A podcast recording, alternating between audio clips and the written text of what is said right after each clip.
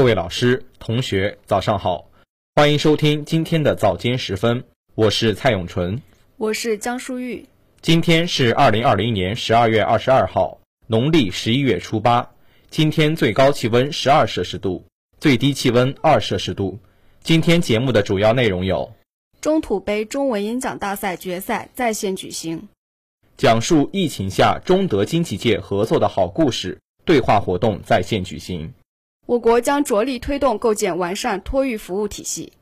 首届中国工业园区绿色发展大会在京举行。裘东耀在上海市宁波商会年会上寄语在沪永商勇立潮头谋发展。香港主题电影展宁波站启动。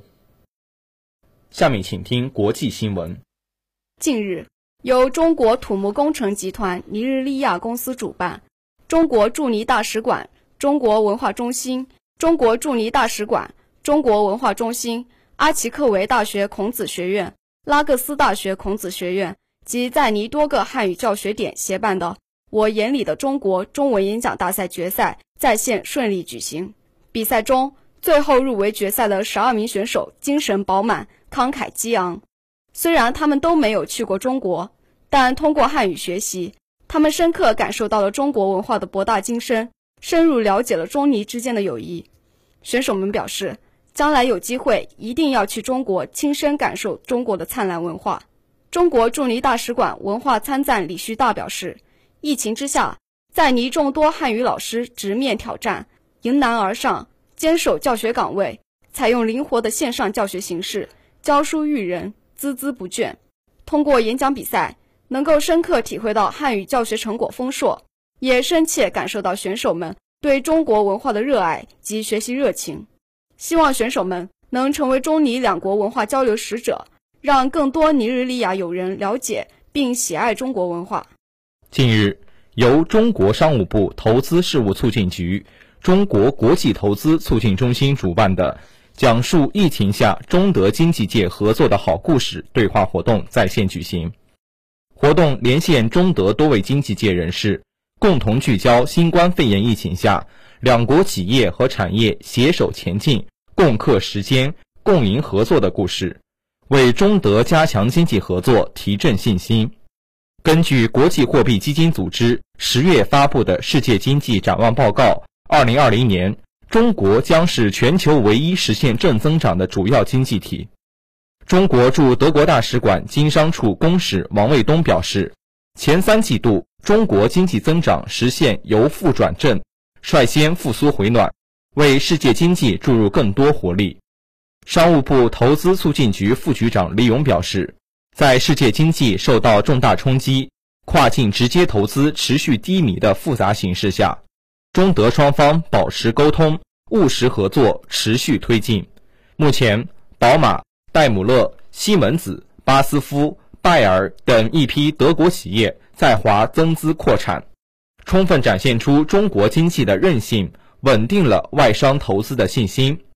另一方面，中国持续推进对外开放，不断优化营商环境，为全球创业创造出更多机遇。下面请听国内新闻。二十号，在中国计划生育协会等主办的中国人口与发展论坛上。国家发展和改革委员会、国家发展和改革委员会社会发展司司长欧小礼表示，国家发展改革委正在推动将托育服务有关内容纳入“十四五”规划纲要，编制“十四五”托育服务体系建设规划。“十四五”规划建议提出，制定人口长期发展战略，优化生育政策，增强生育政策包容性，提高优生优育服务水平。发展普惠托育服务体系，降低生育、养育、教育成本，促进人口长期均衡发展，提高人口素质。围绕托育难题，国家有关部门打出政策组合拳。国家卫健委副主任于学军介绍，国家卫健委发挥牵头部门作用，会同有关部门积极推进婴幼儿照护服务的政策法规标准规划。会同有关部门积极推进婴幼儿照护服务的政策法规标准规范、服务供给体系建设。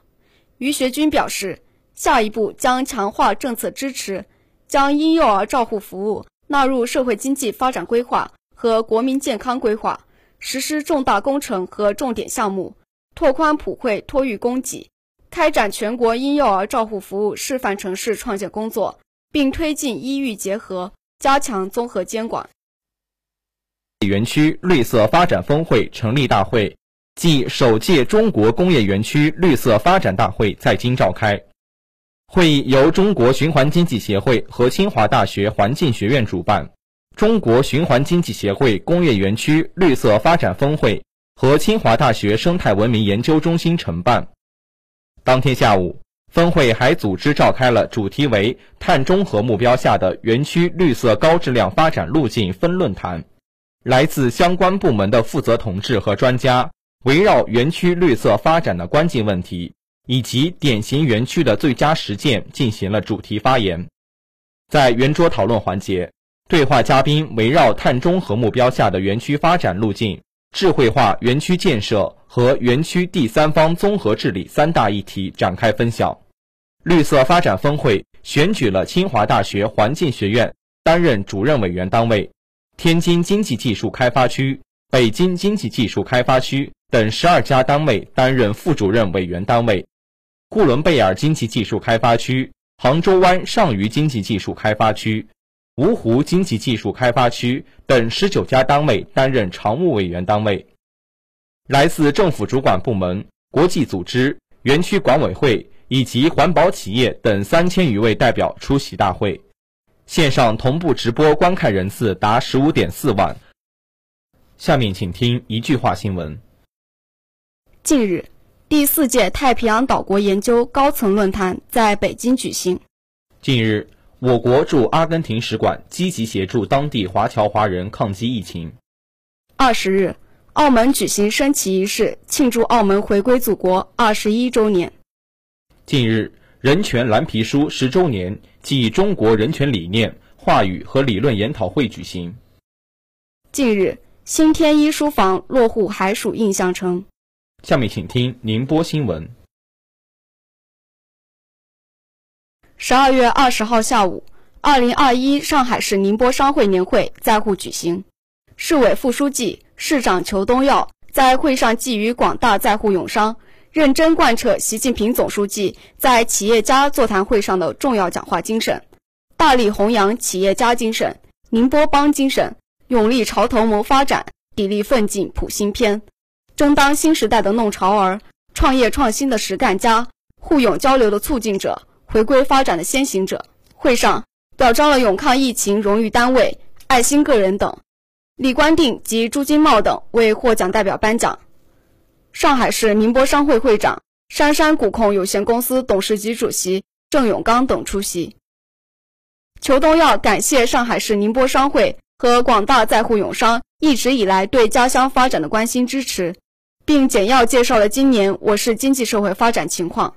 他说，当前宁波正在认真贯彻党的十九届五中全会、中央经济工作会议精神和习近平总书记考察浙江、宁波重要讲话精神，